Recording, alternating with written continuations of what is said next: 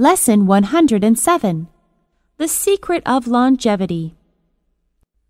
Hong Ying, who comes from Guangdong, is known as the oldest person in China.